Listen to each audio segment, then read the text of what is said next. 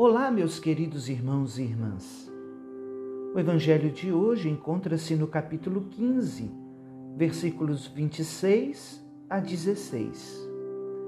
Ainda estamos no contexto da última ceia e Jesus, conversando com os seus discípulos, ele clama o testemunho de duas pessoas importantíssimas para a vida da igreja após a sua Páscoa. A primeira dessas pessoas é o próprio Espírito de Deus, o Espírito Santo, Paráclito, o defensor. Sim, o momento pós-Páscoa é o momento de Pentecostes, é o momento do Espírito Santo. É Ele que santificará a igreja, é Ele que conduzirá os apóstolos é Ele que instruirá os corações. E por isso Jesus diz para os discípulos que eles não precisam se preocupar, pois o Espírito Santo de Deus virá para dar testemunho dele de suas obras. Mesmo porque é preciso termos consciência que toda a história do povo de Deus é uma história marcada de incredulidade. Mesmo nosso Deus dando provas de amor suficientes para o seu povo, de carinho, de cuidado. O seu povo sempre caiu em momentos de fraqueza, em momentos de miséria, em momentos de arrependimento, esquecendo-se de todo o carinho, de todo o cuidado que Deus, nosso Pai, teve para com eles. Não foi diferente no tempo de Jesus. Mesmo nosso Senhor tendo realizado tantos milagres, prodígios, sinais, foram muitos que não o reconheceram, zombaram dele, não creram nele. Mas o Espírito Santo veio, veio nos momentos mais importantes de sua vida, veio na sua concepção.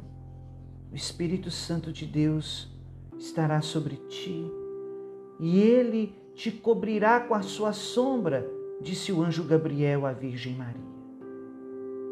Veio no momento do batismo do Senhor, o céu se abriu e o Espírito Santo pairou sobre o Cristo como uma pomba. E do céu veio uma voz que dizia: Este é o meu filho amado, escutai. Veio também no momento da transfiguração o Espírito Santo de Deus acompanhou Jesus nos principais momentos de sua vida e por fim o acompanhará também até a sua morte da cruz. Quando do alto da cruz, o próprio Cristo nos entregará o Espírito no seu último suspiro. A segunda pessoa que Jesus clama para dar testemunho dele são os seus próprios discípulos. Eles não podem agir como pagãos. Eles precisam dar testemunhos de tudo que viram e ouviram do Senhor.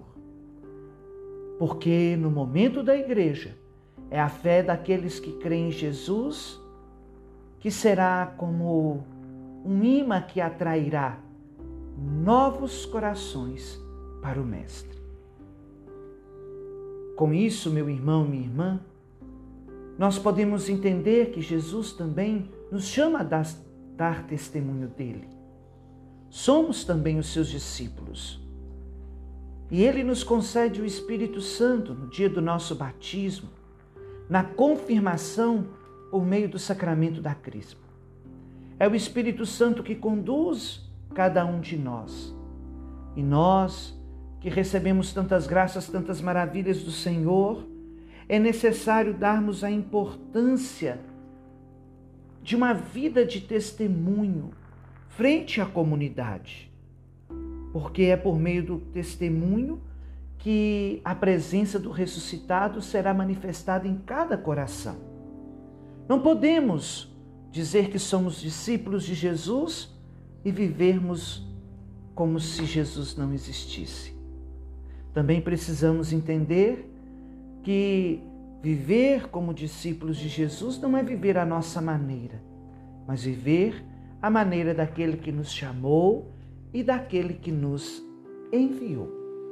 Que o Espírito Santo de Deus nos dê força para darmos um testemunho fiel do ressuscitado e que a glória do Senhor resplandeça na minha e na tua vida. Que Deus abençoe você.